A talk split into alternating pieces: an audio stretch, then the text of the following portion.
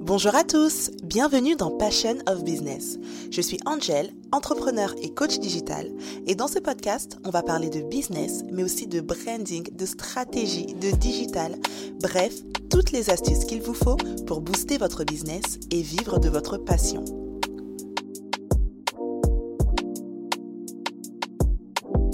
Dans l'épisode d'aujourd'hui, j'ai le plaisir de recevoir Moulay, qui est un des cofondateurs de Africrea. Il nous raconte comment la startup est passée de zéro à plusieurs millions de chiffres d'affaires en seulement 5 ans. Prenez un bloc-notes, installez-vous, parce qu'il parle vraiment de stratégies hyper intéressantes et qui, je pense, pourront vous aider vous aussi dans votre business. Et attention, spoiler, à la fin de l'épisode, ils nous partagent le nouveau projet sur lequel ils sont en train de travailler et je vous assure, ça va être du lourd. Bonjour Moulay. Bonjour Angèle. Comment tu vas? Très bien et toi? Ça fait plaisir Bah, de, te voir. euh, Grave, ça fait super longtemps. Ouais, ouais, on, on te voit que sur les réseaux maintenant, donc euh, c'est un Bah, plaisir de te voir en vrai. Toi, on ne voit plus du tout, donc ça veut dire que ça bosse dur. Je voulais qu'on revienne un petit peu vraiment rapidement sur euh, ta vie avant Africrea. Qu'est-ce que tu faisais avant de faire Africrea? Genre un an avant, t'étais où Tu faisais quoi? Un an avant, j'étais. euh, alors, techniquement, ça dépend euh, avant quoi, mais un an avant, j'étais chez Alstom. J'étais manager d'audit interne, où euh, en fait, tous les mois, j'étais dans un pays différent du monde pendant trois semaines pour auditer les filiales du groupe. Et avant ça, j'étais chez euh, PricewaterhouseCoopers comme auditeur senior. Donc c'était un t'étais euh, consultant, c'est ça? Alors oui, j'étais plus auditeur que consultant. J'étais consultant chez PricewaterhouseCoopers, chez PwC maintenant ils appellent ça. Mhm. Euh, mais chez Alstom, j'étais vraiment auditeur interne. J'étais- vraiment, pour faire simple, un flic d'entreprise. C'est-à-dire que on était les gens que le siège, donc Alstom c'est une société française, le siège envoyait dans les filiales, donc en Chine, au Brésil, en Suisse ou en France ailleurs, pour évaluer à quel point les politiques du groupe et les règles du groupe étaient appliquées dans la vie réelle des sociétés locales. D'accord. Parce qu'en plus, il me semble que hum, quand tu t'es lancé, c'était pas, ça n'a pas été radical. Tu as d'abord une Non. phase un petit peu de transition. Exact. Euh, que je Est-ce que regrette tu beaucoup. c'est vrai Ouais. Tu penses Non, que non, tu aurais, à refaire, tu te serais lancé plus tôt? Oui. J'aurais pas perdu autant de temps à faire la transition. C'est vrai? Ça, c'est- Pourquoi? Euh, L'une de mes grosses leçons, parce que les deux années que tu décris, en fait, donc de 2013 à 2015, euh, pour situer pour Mhm. tout le monde, hein, parce que tout le monde ne connaît pas forcément toute l'histoire d'Afrique-Réa, en 2013, on lance la plateforme en, euh, en ligne avec un de mes amis d'enfance, donc Yacoub. Et à l'époque, je travaille encore chez PricewaterhouseCoopers. Donc, euh, c'est mon dernier mois là-bas et je commence à bosser chez Alstom après. Les deux premières années, en fait, on a développé Africrea à côté de nos boulots. Et donc, ça veut dire qu'on bossait tous les soirs, tous les week-ends. Allez, euh, dès que tu as, une heure, tu es dessus. Et même des fois au boulot, tu es dessus. Donc, euh, en gros, C'est pour ça. faire très simple, pendant ces deux ans, j'ai pris à peu près 25 kilos. J'ai souffert énormément, on va dire, euh, psychologiquement et même en termes d'énergie. Parce qu'aujourd'hui, ce que je regrette beaucoup, c'est que je paye encore le coût de ces deux années parce que je me Ah rends ouais. compte que je suis plus fatigué que je l'aurais été si j'avais juste fait 5 ans d'un coup. Et ce qui est énervant, c'est que d'un point de vue résultat, ces deux années, on est juste passé de 0 euros de vente à 5000 euros de vente par mois. Ah on était ouais. bloqué pendant deux ans à 5000 euros de vente. Donc toi qui étais là à l'époque, tu peux le savoir. Ça Ouais. paraissait beaucoup pour beaucoup de gens à l'époque, parce que c'était euh, déjà pas mal pour un début. Nous, la première année, on était contents. Et on s'est dit, ah, ben tiens, on va se mettre à plein temps. Donc c'est là où on s'est euh, fatigué et qu'on a eu nos premières grosses disputes avec mes, mes associés, parce que tout le monde n'était pas prêt à se mettre à plein temps. Et donc c'est en 2015 que euh, mon autre associé, donc Kadri, qui est aujourd'hui euh, toujours mon cofondateur, et moi, on s'est mis à plein temps, euh, lui en janvier, moi en mars, en Mhm. ayant une rupture conventionnelle. Donc on avait deux ans de chômage pour enfin faire de cette...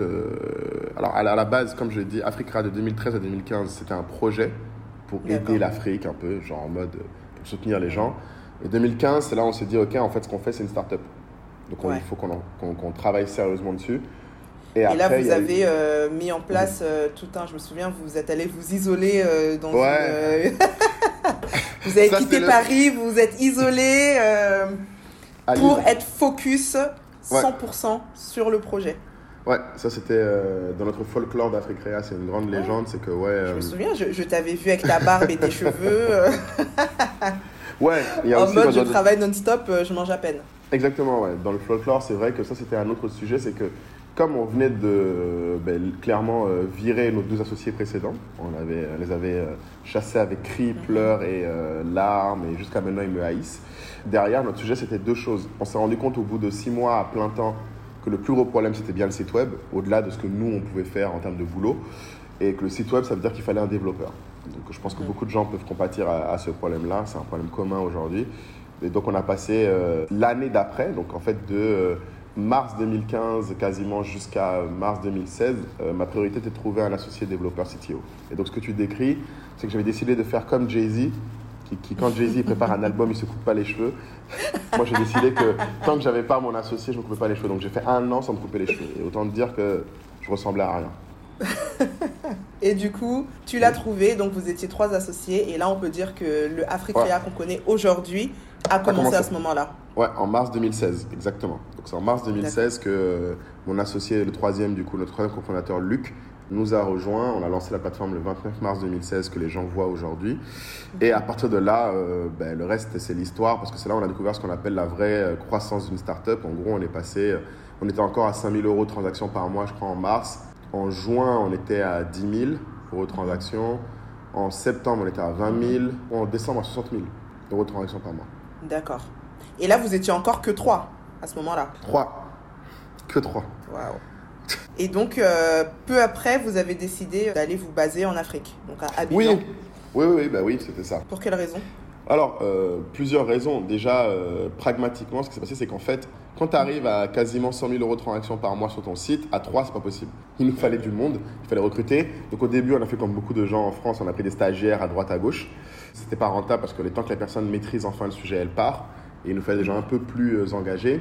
Et en fait, pour faire simple, euh, on venait de lever pour la première fois de l'argent. On venait de lever un petit, euh, je crois, c'était 100 000 euros, 50 000 euros. 100 000 euros en France, si tu veux payer les gens, même au SMIC avec des salles, on va dire, en fait, tu tiens 6 mois. Même pas. En fait, franchement, peut-être 4 mois. Si tu payes 4 personnes plus 4, 3 associés, tu déjà à 7 personnes, c'est fini. Et en fait, du coup, on ne peut pas construire une équipe avec juste ça d'argent en France. Et nous, dans tous les cas. On a toujours voulu vivre en Afrique, nous personnellement, parce que c'est moi, j'ai grandi là-bas, j'ai grandi à Bamako, j'ai pas grandi à Paris, moi. J'ai grandi à Bamako euh, depuis que je suis tout petit jusqu'à mon lycée, jusqu'à mon bac. Donc nous, dans tous les cas de notre vie personnelle, c'est là-bas qu'on voulait vivre. Et l'avantage d'Afrique-Réa, c'est qu'on a un business qui est purement online, donc en fait, où on est n'a pas vraiment d'importance. Oui. Sachant que euh, l'une des leçons aussi qu'on a tirées de quand on est parti à Lille, là, comme tu dis, en exil, qui, est un moment, qui était un moment important pour nous, c'est qu'on s'est rendu compte qu'en fait, oui, comme on était à Paris, on s'occupait que des créateurs à Paris. C'est quand on est parti à Lille qu'on a réalisé, mais en fait, non, les créateurs euh, partout dans le monde et même les vendeurs Le partout dans marché est le monde. beaucoup plus grand. Voilà, que juste Paris. Donc en partant, on s'est rendu compte que le marché est beaucoup plus grand, on pouvait l'adresser de façon plus objective. Et donc aller en Afrique, après, c'était évident que c'était euh, un pas de plus vers aussi, on va dire d'un point de vue cohérence de notre mission, on voulait créer une boîte africaine, on voulait embaucher des gens qui viennent bosser en Afrique, ben, c'était l'idéal. Donc tout ça nous a amené à hésiter entre aller s'installer à Abidjan ou à Dakar. D'accord. Ah, je savais pas qu'il y avait eu ce, euh, ce- cette hésitation. Ah, il y a eu l'hésitation, mais tout le monde là, hein. quand tu es francophone et que tu viens t'installer en Afrique, Non, parce que ça je, se je résume. pensais en fait que Abidjan était une évidence. Absolument pas, parce qu'il faut savoir un truc. euh, Nous, on a grandi à Bamako. J'avais jamais Oui. mis les pieds à Abidjan. euh, Quand on a pris la décision d'aller s'installer en Afrique, donc on était en Mhm. juin 2017, j'avais jamais mis les pieds ni à Abidjan ni à Dakar. hein. Ah ouais. Et Non. du coup, comment, ça, comment vous avez fait votre choix? Bah, très simple, on a pris des billets d'avion, on a fait une semaine dans chacun des pays. Trop bien. ouais. On est allé, on a regardé. euh, le Sénégal, euh, je l'ai disqualifié rapidement euh, pour plein de raisons. D'abord parce que tout le monde parlait Wolof. C'est un peu dur de, pour, pour moi, mais être pareil. hein, quand je suis à Bamako et au Mali, je parle Mhm. beaucoup Bambara. C'est très énervant pour les autres. Mhm. Et le, le- le point principal aussi, c'est que mes associés, notamment Luc, qui était notre associé, euh, qui lui n'a jamais grandi en Afrique, n'a jamais vécu là-bas du tout, le seul, Mhm. Il a quand même vite remarqué qu'en fait, au Sénégal, il ne pourrait pas forcément se débrouiller tout seul. Typiquement, euh, les taximans ne parlent pas tous français. Un taxi pour te déplacer, c'est un peu la galère. Alors qu'à Abidjan, ben, tout le monde parle vraiment Bah français. ouais. Mhm. Vraiment. Même euh, n'importe qui dans la rue te parle français. quoi. Il n'y a pas C'est un de... peu plus international en vrai. Voilà. Et euh, au final, Abidjan avait aussi l'avantage, euh, pragmatiquement, bon, la fibre était là. au Sénégal, c'était un- Ok. il y en avait, mais c'était un peu plus compliqué. Et euh, la dernière chose qui nous a motivé à venir à Abidjan, c'est vrai, c'est qu'on avait un de mes euh, amis, en fait, qui était un de nos investisseurs à l'époque, qui était à Abidjan, Guillaume, qui pouvait nous aider, à, nous aider pour l'installation, chercher la maison, euh, etc. etc. Donc on a Donc, pris Abidjan final, comme ça. euh, vous Vous avez choisi Abidjan. Alors, juste avant qu'on passe euh, à la phase euh, vraiment business-business, moi je voudrais revenir un petit peu en arrière. Toujours sur la phase business, mais un petit peu plus dans les débuts. Je sais qu'on a eu beaucoup de conversations, nous, autour de ça. mais du coup, euh, vous lancez de marketplace. Il y avait mmh. d'autres marketplaces également qui, qui existaient à l'époque, beaucoup qui n'existent plus.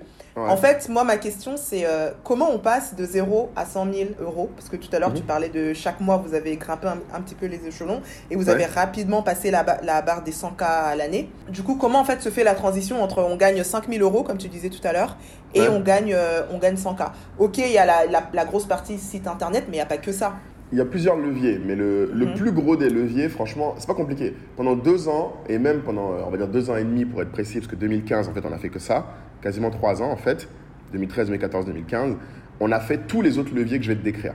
Donc, mhm. c'est-à-dire, euh, on a fait de la com, on était super euh, à l'écoute des clients. Je pense qu'il y a aussi un gros sujet, en tout cas dans notre domaine, comme tu peux le savoir dans la mode, euh, on va dire africaine ou même en dehors, il y avait quand même un sujet qui nous distinguait fondamentalement des autres, c'est que nous, on n'était pas des modeux. Donc, mhm. c'est-à-dire qu'on n'avait pas de conviction personnelle sur ce qu'il fallait mettre ou pas sur le site, et on voulait avoir tout le monde. Donc, c'était très longtemps d'ailleurs. Pragmatisme, point. Ouais. ouais, pur. Et je sais que fondamentalement, ça a créé beaucoup de différences entre nous. Et d'ailleurs, pendant longtemps, on était un peu les pestiférés du monde de la mode africaine. Personne nous, nous calculait. Tu sais, euh, les gens nous traitaient un peu comme clients courts. Parce que j'ai même une fois quelqu'un qui nous a dit Ouais, mais Africa, c'est comme le marché de clients courts. Je Tu vois, j'ai pas de. Non, mais à l'époque, tu vois, c'était un peu dur. Parce que toi, toi tu te dis, tu essaies de faire un truc euh, innovant, bien. Et les gens te disent Mais en fait, c'est de la merde ton truc. C'est euh, mhm. tout. En gros, pour les gens, on ramassait tous les créateurs dont eux voulaient pas. Enfin, très simple. D'accord. Donc, euh, ce que je peux entendre, moi, ça m'allait très bien d'ailleurs. Donc, je pense que ça, ça a joué beaucoup dans, euh, on va dire, dans la trajectoire qu'on a eue. Après, la vitesse, parce que c'est ça le sujet, je pense que la vitesse vient beaucoup. En fait, c'est un peu comme quand tu voyages. Hein. Tu peux avoir la bonne carte, euh, tu peux avoir. Ouais, quand tu, quand tu voyages, tu peux avoir la bonne carte, tu peux avoir la bonne direction, mais si tu n'as pas la bonne voiture dans laquelle tu voyages, dans tous les cas, le truc, tu vas pas y arriver. Hein. Donc, si tu veux, moi, j'aime bien prendre cette métaphore pour notre startup, c'est qu'en gros, tu as, un peu trois choses. As, déjà, il fallait avoir la bonne carte. Bon, la bonne carte, on l'avait au départ. Moi, ce que je maintiens, c'est que le, la compréhension du marché n'a pas changé d'Afrique Réa. C'est-à-dire qu'entre 2013 et 2017, 2018 jusqu'à maintenant, on n'a pas changé de compréhension du marché. Elle a toujours été la même. Je me souviens dans les débuts, dans vraiment, quand tu parlais de, justement dans ta phase de transition, c'est là qu'on s'est rencontrés, je crois 2013-2014, un petit peu par là. Tu avais une focalisation, c'était de booker le plus de créateurs possible. Parce que je pense qu'à l'époque, tu avais déjà compris que en étant mhm. sur un business model de commission, c'est sur le volume en fait que qu'on gagne. Tu peux pas être sur un business model de commission et avoir 10 créateurs sur ton sur ton Exactement, et une sélection. C'est juste pas rentable. Donc du coup, quand tu parles que la compréhension du business, c'est vrai que très tôt, il y avait certaines euh, certaines réalités que vous aviez déjà compris. Exactement. Peut-être aussi parce que vous veniez pas du tout du, du, marché de la mode et que vous aviez je une pense vision vraiment juste business en fait dans un premier temps, bah, ça vous a permis de pouvoir euh, travailler avec des créateurs comme tu mm. dis que beaucoup ne voulaient pas parce qu'ils sont pas assez quali ou machin machin quoi. Exactement. Sans compter que tu sais quand on a commencé au départ, on avait même les gens qui nous ont brillé en disant ouais Africa pourquoi vous prenez des blancs qui vendent de la mode africaine? Je me souviens ah de ça aussi. Oh là là. Il y avait aussi des débats là-dessus. en fait, le problème, c'est que quand tu es dans un truc aussi euh, sensible que la mode africaine, donc ça touche à la culture, à l'image, à plein de choses, euh, il y avait plein de raisons de vouloir être sélectif, que je peux comprendre, plein de raisons. Mais nous, on était vraiment obsédés sur notre compréhension du marché quand on est arrivé. C'est juste, on a regardé, on a regardé qu'est-ce qui marchait similairement dans d'autres marchés, c'était Etsy. Etsy, c'était le volume. Donc très simple, on s'est dit, ben, c'est ce qui marche, c'est le volume. Et au final, l'expérience a été prouvée dans le temps, parce qu'en fait, plus on avançait, plus on se rendait compte qu'en fait, ce qui faisait qu'on avait beaucoup de ventes, c'était les vendeurs, c'était pas les acheteurs. En fait, pendant longtemps, les autres étaient focusés sur les acheteurs. Tout le monde disait Ah, euh, il faut choper les acheteurs, c'est le travail, c'est de trouver des, des, acheteurs. Et même nos vendeurs hein, venaient nous voir en disant Aidez-moi à trouver des acheteurs. Alors que nous, depuis le début, on savait qu'il y avait des acheteurs. Le plus dur, c'était de créer un endroit où ils peuvent acheter de façon simple mhm. beaucoup de vendeurs. Et après, la magie se ferait. Donc, c'était ça la compréhension depuis le départ sur notre carte que nous, on mhm. avait. Ce qui, était, ce qui n'allait pas, c'est déjà la première chose qu'il faut reconnaître les deux premières années où on a galéré, on est resté de 0 à 5000 on va dire, euh, les pilotes, parce que pour moi, si tu veux, pour te dire euh, la métaphore, pour moi, elle est en quatre niveaux. Donc, tu as la carte, mhm. tu as euh, les pilotes. Est-ce que les gens qui conduisent la voiture, en fait, pour le voyage sont assez sont les bonnes personnes pour cette, pour cette voiture-là et pour ce trajet-là Pour ce trajet-là, parce qu'il faut, il faut être la bonne mhm. personne, il faut être le bon pilote. Après, il faut avoir la bonne voiture. Parce mhm. qu'au final, si tu n'as pas la bonne voiture, même si tu es le bon pilote, tu vas juste pas y arriver, tu vas, tu vas te casser les dents. Et la dernière chose, c'est avoir de l'essence. Donc c'est ça le dernier point, c'est que même si tu as la meilleure voiture, le meilleur pilote et la carte, mais si tu n'as pas d'essence, Ouais. ben, tu restes sur place. hein. Donc euh, sur le- la carte et la compréhension du monde, c'était vraiment notre compréhension de l'écosystème. L- Les pilotes, de 0 à 5000, on était les bons pilotes. Parce que de 0 à 5000, ce qu'on a fait, c'était, euh, comme tu le sais sûrement à l'époque, on avait commencé un petit hack où on avait dit aux vendeurs, on voyait que les vendeurs, en fait, il fallait un peu donner à tes clients ce qu'ils veulent. Sauf que beaucoup de gens pensaient que les clients étaient les acheteurs. Et nous, depuis le début, comme je l'ai dit, les clients, c'était les vendeurs. Donc, on a regardé ce que les vendeurs voulaient. Et les vendeurs, ce qu'eux, ils voulaient, c'était pas forcément vendre en ligne, c'était faire des événements physiques. C'était ça leur préoccupation. En 2013, quand on a commencé, tout le monde voulait aller au labo ethnique. C'était ça. C'est-à-dire que quand je suis arrivé, j'ai écouté un peu les vendeurs. Mais vraiment, tu te souviens, c'était vraiment ça à l'époque. C'était euh, Ouais, ouais, ouais, le saint graal de tout le monde. C'était on veut aller euh, au labo ethnique, mais ça coûte trop cher. Je pourrais jamais y aller. Je vais jamais Ouais. assez d'argent. Bla bla bla. Donc nous, on a écouté ça. Et donc euh, c'est là où en 2014, euh, on est allé voir le labo ethnique avant tout le monde et on leur a dit écoutez, nous, on va vous prendre 100 mètres carrés. Ils nous ont dit, Ah, vous avez l'argent pour? On a dit oui, oui, oui. Et les 100 mètres carrés, après, on allait voir tous les vendeurs en disant, écoutez, comme nous, on a pris 100 mètres carrés, le prix au mètre carré coûtait moitié moins cher. Mhm. Donc, on vous revend des petits bouts de 100 mètres carrés. Donc, euh, c'était par 3-4 mètres carrés, je crois, chacun. Et on a pu avoir comme ça euh, 20, euh, 20 25 vendeurs. Par contre, la condition, c'est que si tu viens vendre avec nous, tu dois mettre tes produits en ligne.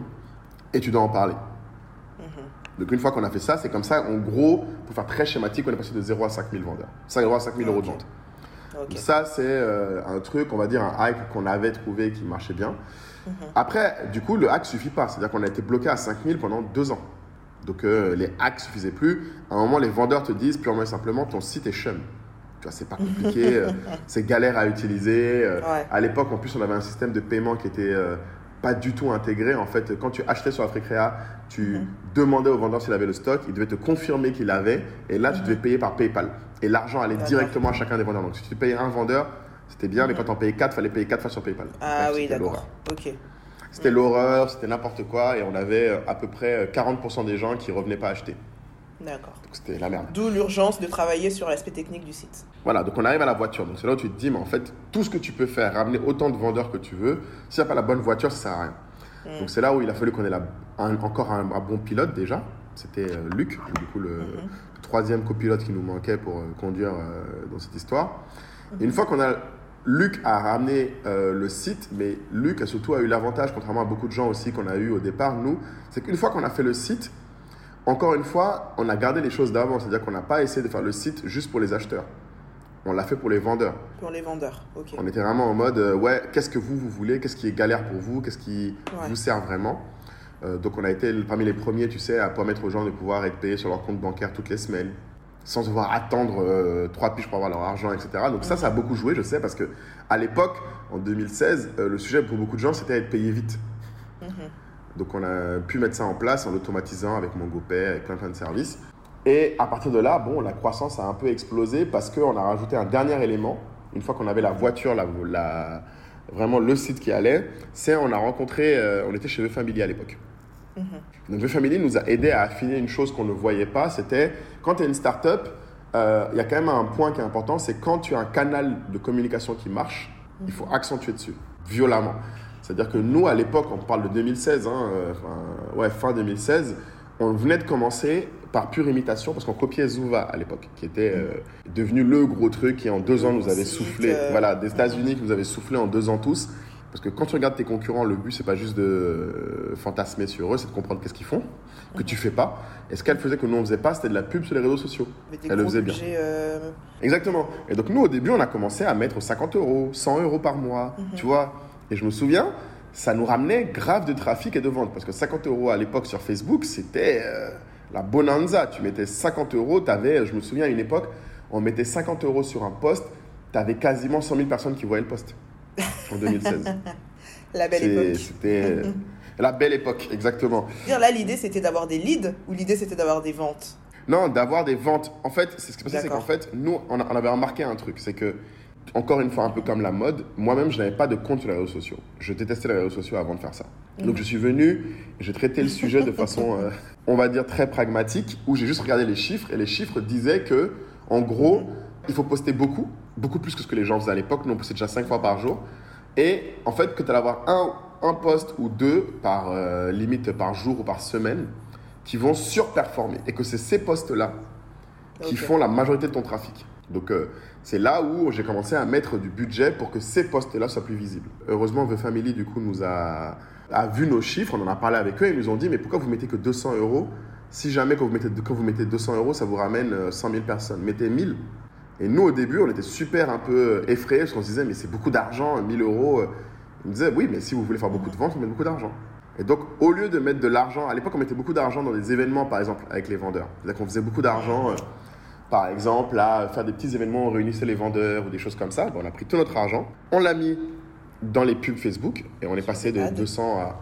Voilà, sur les ads, on est passé de 200 euros à 1000, après à 2000 euros, je crois, en 3-4 mois. Et c'est là où on a eu une courbe euh, explosive de, de vente. Donc en gros, c'est- je, je résume rapidement, c'est euh, à un moment donné de faire des tests et, et de booster uniquement les posts qui, euh, qui ont déjà une belle euh, croissance organique, on va dire, Mhm. et Ouais, de, ouais. de mettre le paquet en fait sur Voilà. cela parce qu'on sait que euh, derrière ça rapporte. C'est ça. Donc c'est beaucoup euh, d'analyse hein, quand même. C'est que ça. Ça n'était Ouais. que de l'analyse, hein, parce que, euh, encore une fois, euh, comme un peu la compréhension du marché, j'avais zéro insight réseaux sociaux. La preuve, je n'avais même pas de compte Facebook personnel. Donc, c'était même pas en mode je devinais comment ça marche. C'est Mhm. juste, j'ai vu, je me suis dit, bon, ben, les chiffres disent ça et Mhm. on pousse, quoi. C'était un peu ça le carburant, je pense, qui nous a propulsé. C'est une fois qu'on a fait ça. Et une fois que tu fais ça, ce qui se passe, c'est qu'en fait, ce que nous, on voyait pas, qu'il y a un effet indirect, mais qu'on a vu après, c'est quand tes posts atteignent, à l'époque, on avait des posts à 8000, 20 000 likes, on avait des trucs Mhm. explo- explosifs. Mais tous les vendeurs veulent venir vendre chez toi parce qu'ils n'ont jamais vu ça. Ils se disent, mais comment ce vendeur-là a eu un post à 20 000 likes et moi, quand je poste, j'ai à peine 300 Donc, Tout le monde veut venir vendre chez toi. Que ce soit des petits vendeurs ou des gros. C'est-à-dire qu'on a eu même des gros vendeurs comme Nana Watt qui sont venus à ce moment-là parce qu'elle a commencé à voir sur les réseaux sociaux, tout le monde parlait de nous. Il y a eu un effet boule de neige du coup. Une fois que ça a été Vraiment. lancé, ça y est. Les gens ont commencé enfin à voir, comme tu disais au début, euh, les gens vont regarder un peu Mhm. genre, euh, non mais euh, Africrea c'est Clignancourt quoi. En fait, sur Africrea, je Ouais. vends. Je vends. Sur Africrea, il y a des consommateurs. Sur Africrea, je, je vends en fait, tout simplement. ouais, exactement. Donc là, on a vu effectivement les, les différents leviers. Et ce qui est intéressant, c'est que la com et l'image sont arrivés après. Ah oui, bien Il y a d'abord eu un travail de fond qui a été fait sur la partie business même, quoi. Non, non, c'était clair. Je vais... En fait, dans tous les cas, comme je dis souvent aux gens, la com, la visibilité, qui est d'ailleurs, un jour, je vais faire un post, je pense, sur LinkedIn pour dire euh, fuck la visibilité, parce que j'ai horreur de ce mot-là maintenant, ça me fatigue. Mais euh, en fait, la com, la visibilité, tout ça pour moi, c'est, euh, pour prendre une autre métaphore, c'est vraiment quand tu essayes de, de faire prendre un feu, c'est que le vent, c'est que le souffle. Mhm. C'est-à-dire que si t'as pas déjà une petite flamme, que t'as pas Ouais. assez de bois et que ton truc ça. est déjà pas en train de prendre, tu peux souffler comme Ouais. tu veux, ça va pas devenir du feu. hein.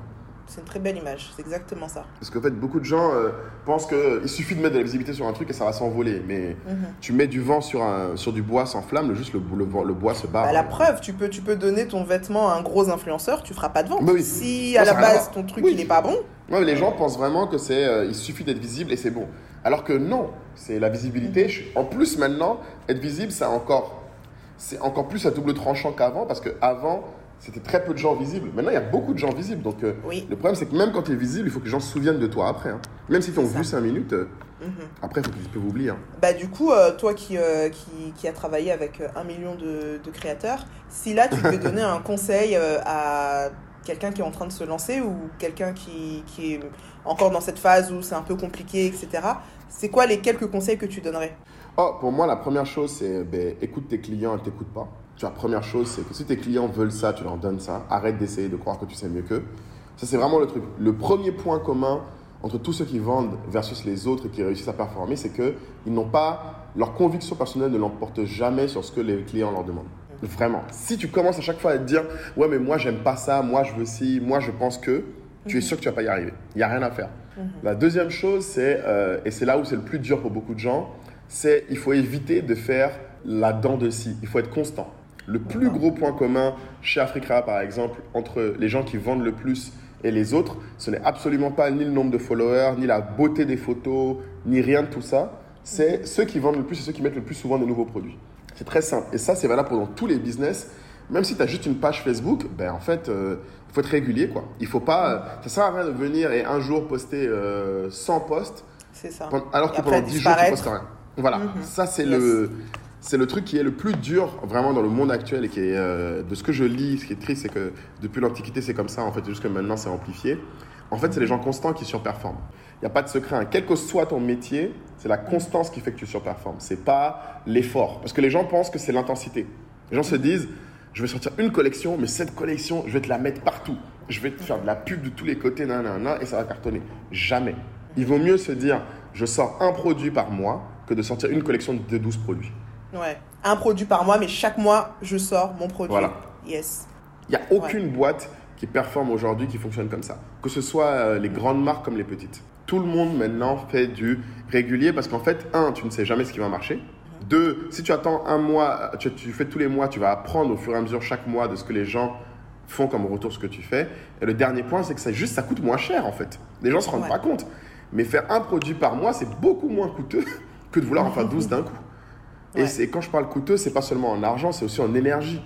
Les gens sous-estiment, mais comme j'ai dit tout à l'heure au début, pour moi, le truc que je valorise le plus aujourd'hui, c'est mon énergie et mon temps. Si jamais tu passes euh, trois mois à faire une collection et qu'après les trois mois, tu es tellement rincé que tu, tu, fais après trois mois à dormir, ce que j'ai déjà fait, hein, ça arrivé à d'autres gens devant moi, mais tu as perdu beaucoup de temps. Parce que tu as perdu trois mois la tête baissée à faire le truc et trois mois à te reposer. Donc tu as perdu six mois juste pour un mois peut-être de réel travail. Ça. Il y a un petit point aussi également euh, sur lequel j'aimerais rebondir. Tu en as parlé vaguement tout à l'heure, mais moi je me souviens que euh, dans les débuts, et je suppose que c'est toujours le cas, tu es l'une des premières personnes qui me parlait du customer care. Ou du moins, l'une des premières personnes que j'ai vues en plein customer care, dans le sens où je crois euh, chaque semaine vous appeliez des clients. chaque jour. Chaque, voilà, c'est ça. Chaque jour, enfin, il y a quand même une grosse culture du Customer Care chez Africrea. J'aimerais bien que tu nous en parles rapidement. et quelle euh, importance ça a sur, sur l'explosion de votre business en fait? Ouais, clairement. Euh, c'est vrai que j'oublie souvent ça parce que c'est un truc qui est euh, naturel chez nous, mais qui est super clé. C'est un peu ce que je te disais sur la, la carte. C'est tes mhm. convictions et ton écosystème. C'est que quand on a commencé Africrea, donc de 0 à 5000, je parlais en gros à des vendeurs, à plus d'un vendeur tous les jours. Mhm. Je pense que de 5 000 à 100 000, jusqu'à ce que ce soit en Côte d'Ivoire, je parlais à un vendeur et à un acheteur tous les jours. Mais quand je leur disais je parlais, les gens imaginent leur parler, c'est genre leur envoyer un email. Non, leur mm. parler, c'est je prends mon téléphone et je passe une heure, une heure et demie au téléphone avec un vendeur. Après, je passe 30-45 minutes avec une acheteuse. Parce que, un, à l'époque, déjà, c'est vrai, tu pas beaucoup d'acheteuses, pas beaucoup de vendeurs, donc tu as le temps. Clairement, tu, peux, mm-hmm. tu peux vraiment les connaître et c'est l'intérêt d'avoir peu de vendeurs et peu d'acheteurs. Et deux, à cette taille-là, les gens sont toujours très surpris quand tu les appelles et très ouverts parce qu'ils se sentent super privilégiés. Enfin, en vrai, même à la taille aujourd'hui, quand j'appelle quelqu'un, les gens sont toujours contents. Hein, c'est pas, c'est pas le problème. Mais quelle que soit la taille que tu as, faut le faire. Et pour te dire, aujourd'hui, on a 20 employés, mais jusqu'à aujourd'hui, la règle, c'est que chaque employé doit parler à au moins un vendeur et un acheteur chaque semaine et faire un récap de son échange. Et quand tu fais le récap, et c'est là où ça joue sur euh, le résultat, c'est pas juste tu euh, dis ah il m'a dit ça, il m'a dit ça. Non, on a un questionnaire mhm. avec des questions que tu poses pour savoir c'est quoi ce objectif, à quelle fréquence il crée des produits, comme je dis tout à l'heure, pourquoi mhm. il ne fait pas plus régulièrement plutôt que fréquemment, etc., etc. Pour vraiment rentrer dans le business de la personne et comprendre c'est quoi ses problèmes. Comprendre ses challenges et tout. Mhm. Voilà, et c'est ça le point principal, c'est qu'en fait quand tu comprends les problèmes des gens, tu comprends à quoi tu sers. En fait, les gens vont te dire par défaut leurs besoins, alors que leurs besoins, des fois, ce n'est pas forcément leur problème. C'est là où il y, a un, petit écart qu'il faut saisir, qui est dur quand tu es euh, quelqu'un qui n'est pas customer care. C'est que les besoins de quelqu'un, ce n'est pas ses problèmes. Des fois, les gens ne se rendent pas compte qu'ils ont besoin de régler un problème. Des fois, il y a un problème pour eux n'est même pas réglable. Ils vont te dire, voilà mon plus gros problème, mais pour moi, il n'y a pas de solution. Alors qu'en fait, toi, tu peux en trouver une peut-être, tu vois. Et après, derrière, il y a aussi une réalité, c'est que des fois, les gens vont te dire des choses que toi, tu ne trouvais pas être super importante, mais quand on va te le répéter cinq fois d'affilée dans la semaine, ben, tu vas te dire, attends, mais euh, tout le monde veut ça. Il y a un truc avec ça, ouais. Voilà, donc là, je le prends. Ça a guidé tout chez nous, ça a guidé les fonctionnalités qu'on a développées, ça a guidé les partenaires avec qui on a travaillé, ça a même guidé les créateurs avec qui on travaille. Tu vois, ça guide tout tout ce que tu fais est déterminé par ça. Quand, euh, à l'époque, toi, euh, à Happy 50, les créateurs chantaient tes louanges tous les jours que Dieu fait, euh, bon, bah, à un moment, on a bien dit, bah, il faut bosser avec elle. Parce que tous les créateurs te disent, c'est là où je vends, bah, il faut bosser avec elle. Mhm. ah, c'est pour ça que tu es venu, je pensais que c'est parce que tu m'aimais bien et qu'on avait quand même... Oh, tranquille, l'un n'empêche pas l'autre. Mais d'un point de vue pragmatique, business, c'est pas le... Si je résume, quand on a un business, c'est bien d'avoir effectivement le côté friendly, émotif, mais en fait, il faut vraiment être business-centered. Non, clairement. Et puis, euh, je pense que là, maintenant, notre histoire chez Africa le montre plus que jamais. Parce qu'il y a au moins deux fois dans notre histoire où, euh, bon, trois fois. La première fois pour moi où vraiment j'ai réalisé que les émotions étaient dures, c'est quand j'ai dû virer mes cofondateurs. Parce que pour le coup, ça m'a fait énormément mal. J'avais, euh, je sais pas, je vais pas dire, j'avais la diarrhée pendant deux jours avant et j'étais pas bien quand je l'ai fait. Et même après, pendant des mois, j'étais pas bien. Mais sans ça, j'aurais jamais réussi, j'aurais échoué, j'aurais pas eu la vie que j'ai aujourd'hui. Le deuxième moment, ça a été quand Zouva a eu ses problèmes euh, et a détourné l'argent de plein de créateurs. Alors, on a proposé à l'époque à Zouva de fusionner avec nous. On l'a intégré ses vendeurs, on les a aidés à refaire des ventes, etc. Et que six mois après, elle relance son site toute seule, du coup, parce qu'elle va pas fusionner avec nous. Et les vendeurs, malgré tout, retournent chez elle. Et là, vraiment, j'ai eu un gros choc, moi, parce que je me suis dit, mais comment tu peux retourner chez quelqu'un qui t'a volé ton argent? C'est-à-dire que même d'un point de vue business, j'ai du mal à comprendre. Et c'est là, j'ai vraiment réalisé, en fait, que non, les clients sont pas pragmatiques. Eux, ils se disent, là-bas, j'ai vendu. Même si j'ai pas vu l'argent, j'ai vendu. Donc pour eux, limite, vendre est plus important qu'avoir l'argent. Et c'est là où j'ai réalisé qu'en fait, moi, j'étais dans un fantasme où je me disais, je les aide. Alors qu'en fait, non, je les aide pas. C'est pas de l'aide, c'est du bise. Donc du coup, je me souviens que c'est là où on a fait notre première grosse décision qui a créé beaucoup de cris chez Africrea et nos vendeurs étaient en colère, mais ils sont restés. C'est quand on a commencé à dire, OK, maintenant, quand tu mets ton site Africrea en avant, tu as 10% de commission, mais si tu ne le mets pas en avant sur tes réseaux sociaux, tu as 15%. Alors, je peux te dire qu'à l'époque, ça a crié dans les chaumières de tous les côtés, ouais, vous avez pas honte, augmentez vos coms comme ça, nan, nan, nan. Il y a des vendeurs qui m'ont écrit en me disant, on crée une apartheid entre les vendeurs. Ouais, pendant euh, trois mois, tous les vendeurs m'appelaient à tour de rôle pour m'insulter. euh, en me disant ouais ce que tu fais ça se ça se fait pas nan, nan.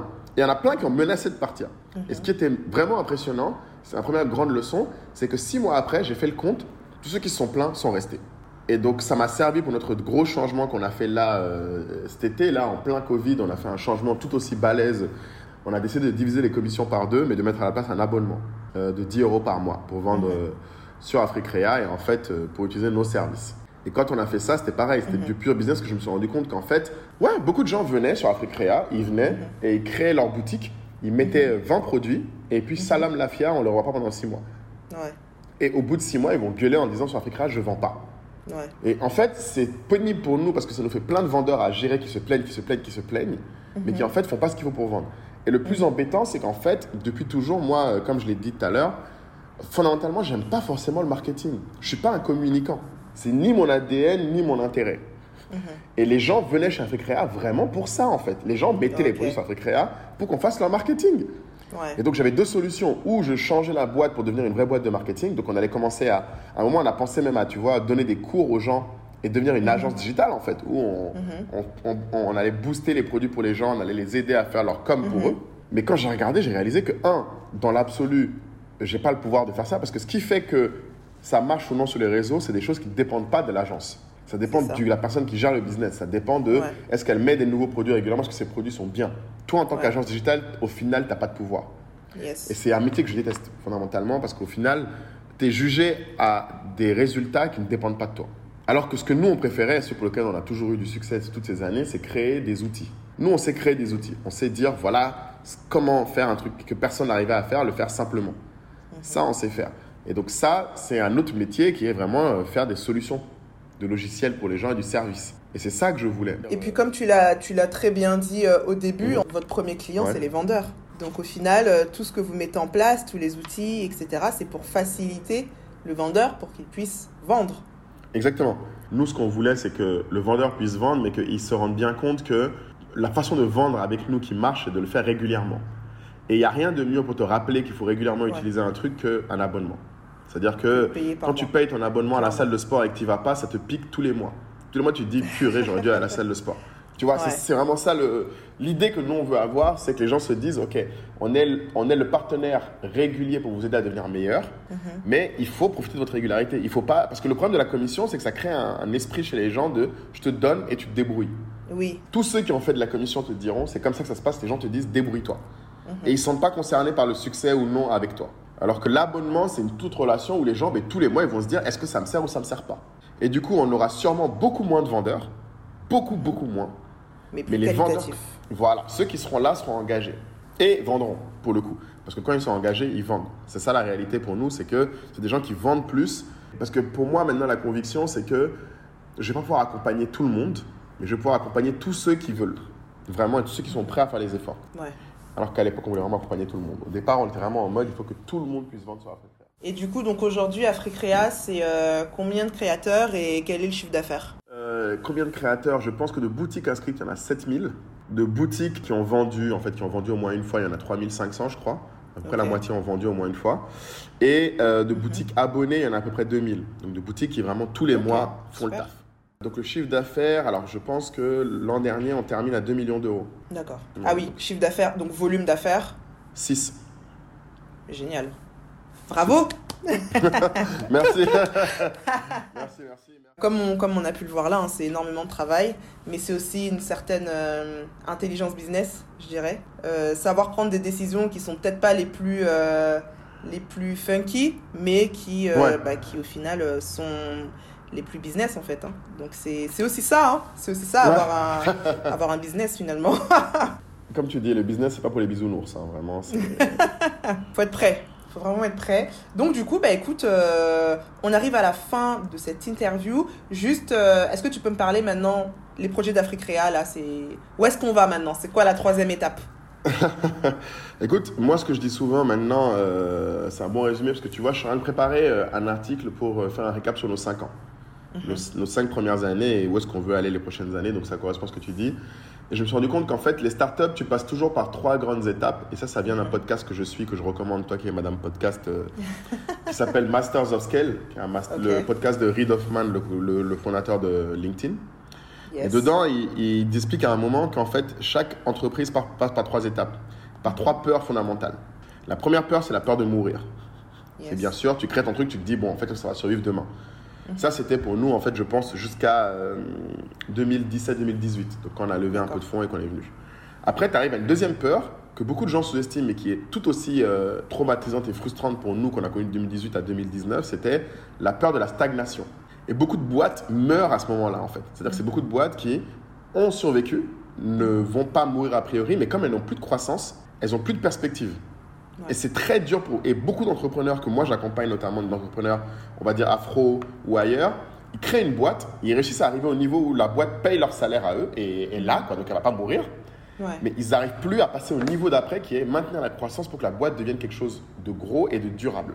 Donc la boîte reste comme ça. Et du coup, c'est frustrant de te dire tu travailles, mais ça ne bouge pas. Donc nous, c'est ce qu'on a eu pendant un moment. Et donc là, tu arrives à du coup le moment où on a fait ce switch. Du coup, nous, pour Africa, on a switché maintenant, on s'est concentré, comme je t'ai dit, sur les services. Ouais. Plutôt que de concentrer sur juste la marketplace, maintenant on s'est dit, en fait, pour que les gens vendent, il faut qu'ils travaillent d'une certaine manière. Il faut qu'ils Ouais. produisent régulièrement. Il faut qu'ils expédient de façon agréable, avec un suivi clean, avec euh, une rapidité et qui ne pas de temps à suivre. Parce que par exemple, en France, j'avais réalisé que nos vendeurs, ils passaient facilement, et je pense que tu peux confirmer, une journée par semaine à la poste, en fait. Et c'est ouf de se dire, tu perds une journée dans la semaine de travail qui est juste, tu es arrêté à la poste pour envoyer des colis. Ouais. Enfin, c'est juste pas possible. Quand tu vois le peu de temps que les gens ont, passer une journée sur juste l'expédition, c'est pas rentable. Donc c'est là où on a vraiment bossé avec DHL pour faire du pick-up chez les gens, etc., etc., à moindre coût. Euh, la dernière étape, c'est qu'en fait, on s'est rendu compte aussi que les gens perdaient beaucoup d'argent dans les intermédiaires. Parce que comme ils vendent partout, tu vends sur les réseaux sociaux, tu vends sur Shopify, donc tu as Ouais. un peu de PayPal par là, un peu de Shopify Pay par ici, un peu de, de ton compte bancaire par là. Et en fait, à l'argent qui te reste à la fin, soit quand tu es un peu de l'État, enfin un peu beaucoup Ouais. de l'État en France, Ouais. T'as plus beaucoup d'argent qui te reste. Donc c'est ça qu'on essaie d'accompagner et de suivre. La dernière grosse peur que maintenant on a, nous, et qui est la réalité, c'est que maintenant on a recommencé à croître, beaucoup. Mhm. Euh, cette année, le, le- le chiffre d'affaires est multiplié par 5 cette année. Mais le problème, c'est que du coup, c'est que, ce qu'on fait maintenant est devenu très complexe. Ouais. Tu, tu- tu commences à avoir peur que les gens comprennent même pas ce que tu fais. Parce que c'est super complexe. Et donc, le travail que nous, on a là maintenant, cette année, et je pense tout 2021, ça va être de clarifier ce qu'est notre apport, ce qu'on fait. Et donc, l'une des choses que je peux te dire, en, on va dire en petit exclu, parce qu'en fait, c'est pas officiel, Ouais. on va l'annoncer que fin mars, c'est que du coup, pour nos 5 ans, on va lancer, du coup, pour clarifier les choses, une offre complètement différente, avec une marque complètement différente de Africrea. Donc, euh, ce sera l'offre de service, du coup, qui s'appellera Anka. ANK. Service. ANK, exactement comme tu Ok. l'entends.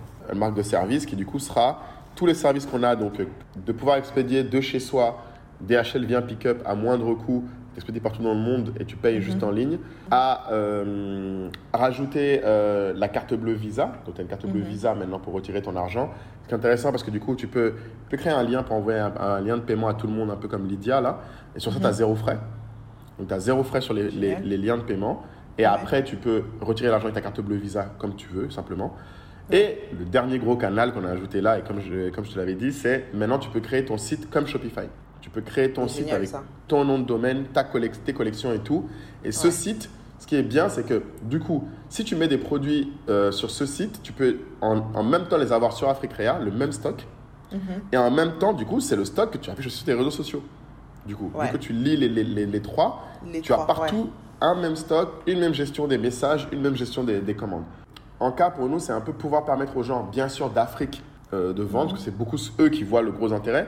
Mais ceux de France, que beaucoup de gens ne réalisent pas, c'est que grâce à ce qu'on a fait là, j'ai au moins, on va dire, allez, 30% des vendeurs, et qui, Ouais. grâce à ça, peuvent maintenant s'imaginer vivre en Afrique. Ok. Parce qu'en fait, avant, beaucoup de gens travaillaient autour de l'Afrique, mais ne pouvaient pas s'imaginer y vivre parce Oui. qu'ils avaient des problèmes pour être payés, pour expédier, machin. nan, nan, nan. Ouais. Voilà. Ouais. Et là, maintenant, nous, pour nous, en fait, et j'en ai plein. hein. Donc, tu as Bazar à par exemple, Lodia qui Ouais. est rentrée au Togo. Tu as une de nos créatrices, qui a, elle a quasiment, elle- elle- c'est- une, mère de famille, elle a plus de 50 ans, qui a toujours voulu vivre entre le Bénin et la France. Mais son Ouais. gros problème, c'était, mais comment, si je suis au Bénin, comment je gère mes commandes? Comment je gère? Et ce qui est bien avec nous, et c'est- avec ce service que j'ai peut-être pas mis assez clairement, c'est qu'on veut permettre aux gens aussi, même qui ne veulent même pas vivre en Afrique, mais qui veulent travailler avec l'Afrique, Ouais. de faire du dropshipping. Je vais te donner un exemple. C'est qu'aujourd'hui, qu'est-ce qui fait que tout le monde fait du dropshipping euh, de Chine? C'est que, un, bien sûr, les produits sont moins chers, mais deux, c'est parce qu'en fait, les gens peuvent obtenir de la Chine qu'ils envoient les produits sans qu'eux-mêmes les voient C'est ça. directement aux acheteurs. Et avec Africrea, maintenant, tu peux faire ça. Tu peux dire, Ouais. moi, je suis en France, je gère le site, mais les produits sont expédiés, par exemple, euh, du Congo. Et tu n'as pas besoin d'être toi au Congo. Mais c'est trop bien ça. Mais ça veut dire quoi? Ça veut dire que vous aurez des, euh, des personnes qui vont gérer ça euh, Toi-même, en fait, ce qui se passe, c'est que euh, toi, par exemple, qui a des gens, des tailleurs au Congo, on va dire comme, comme Mhm. exemple, ben en fait, tes tailleurs n'ont pas besoin d'avoir l'argent pour expédier des HL, vu qu'en fait, tout est sur la plateforme. Donc toi, à chacune de tes commandes, Mhm. ils ont juste besoin d'avoir une imprimante. Une fois qu'ils ont une imprimante, à chacune des Ouais. commandes, tu leur dis imprimer le bon d'expédition DHL, Mhm. qui du coup, lui, il est payé par l'acheteur. Quand il a payé, il paye directement euh, le frais d'expédition. Mhm. Et tes gens au Congo, ils ont juste à mettre le produit dans un. à appeler DHL, à leur dire voilà le bon d'expédition. Et DHL Ouais. vient chez eux, Ouais. prend le paquet et l'envoie à la cliente. Et du coup, il n'y a, pas besoin d'avoir de l'argent au Congo ni avec toi. Ouais. En fait, euh, l'argent reste, tout est géré automatisé. Et toi, Ouais. tu gères juste tes commandes tranquillement. Et tu as juste qu'à derrière euh, faire passer le truc. Et tu peux du coup travailler avec l'Afrique beaucoup Mhm. plus simplement. Là, vous, euh, vous allez résoudre euh, une grosse partie des problèmes euh, des gens, justement, comme tu dis, qui pas forcément basés en Afrique en plus, hein, qui sont Voilà. euh, à l'extérieur, mais qui travaillent de manière étroite avec l'Afrique. Et là, ça résout Exactement. effectivement pas mal de problèmes. Waouh. Bah, J'ai hâte de voir ça, hein, parce que... Ouais, ouais, This ça- is huge. c'est- ça, ouais, c'est du gros boulot. Donc c'est vraiment ça le Ouais. futur euh, d'Africa. C'est en cas, c'est vraiment permettre un dropshipping à l'africaine. Et je pense que Mhm. ce dropshipping-là aura l'avantage en plus d'être, euh, je vais pas dire plus d'impact et plus humain, mais du coup, euh, nous on veut vraiment axer, contrairement au dropshipping chinois où il y a le but c'est sur Shopify d'avoir aucun échange. Mhm. Non, le but c'est qu'il y ait de l'échange parce que pour moi, la plus-value est là. Et comme toi, tu coaches d'ailleurs les gens dessus, Mhm. les gens euh, de la diaspora ont cette capacité à savoir communiquer. Que ce soit discuter avec des clients, avoir une notion de service client. Donc eux, ils peuvent gérer les commandes Mhm. et du coup travailler avec des gens en Afrique qui ont la Ouais. capacité de produire, qui ont le- les coûts qu'il faut pour produire, moins cher, potentiellement aussi, je pense, aussi bien, voire mieux, Ouais. à moindre coût qu'ailleurs. Mhm. Et du coup, tout le monde y gagne en fait. Du coup, on peut créer des vraies collaborations Carrément. entre la diaspora et l'Afrique parce qu'au final, aujourd'hui, c'est vraiment l'un ou l'autre. Et c'est un peu le sentiment que Ouais. nous, on avait, c'est que beaucoup de gens étaient en mode où je suis diaspora, je vais à la diaspora, ou je suis Ouais. africain, je vais à l'Afrique, mais peut-être Ouais. un peu à la diaspora. Il Mhm. vraiment qu'il y ait plus de collab, que derrière, ce soit plus simple pour tout le monde parce que au final, la technologie permet ça. C'est que demain, tu puisses faire ça et ne, ça ne te coûte pas plus et c'est pas d'effort. En fait, tu n'as pas d'effort à faire. Tout est automatisé. C'est un excellent mot de la fin. En tout cas, euh, moi, j'ai hyper hâte de voir tout ça. et je te fais confiance. C'est Je gentil, sais que ce sera du lourd. Non, non, franchement, c'est vraiment, euh, c'est vraiment génial. Et en plus, on sent vraiment que euh, c'est un projet qui a été, euh, qui a été créé pour répondre à Un une vraie. En fait, on est parti d'un problème Ouais. et on a vu comment est-ce qu'on peut faire pour, pour euh, y Ouais, répondre. Et ça, c'est vraiment trop bien. Bah Ouais. écoute, merci beaucoup, Moulay. Euh, où est-ce qu'on peut te retrouver si on a envie de t'écrire un petit mail, euh, de t'embêter, de te parler C'est clair. Euh, ben, très simple. Alors, le truc où je suis le plus, ré- le plus réactif, moi, le réseau social que j'utilise maintenant, c'est Twitter. D'accord. je crois que mon arrobas, c'est arrobas de Modern Night. Mais normalement, si tu tapes Moulay Tabouré sur Twitter, tu me trouves. Après, sur Instagram, comme je sais que c'est ça, toi, ton terre-terre, on est Team Africrea. Puis sinon, euh, les gens peuvent m'écrire sur euh, m.africrea.com, tout simplement. Ça marche. Ok, bah merci beaucoup. Je t'en prie. Tout le plaisir est pour moi. Bon après-midi sous le soleil. Et voilà, j'espère que cet épisode vous a plu et qu'il vous a apporté des clés précieuses à utiliser vous aussi dans votre business. N'hésitez pas à laisser 5 étoiles et un petit avis sur Apple Podcast. Ça me fera extrêmement plaisir de vous lire. Quant à moi, je vous dis à très vite pour un prochain épisode et en attendant, prenez soin de vous.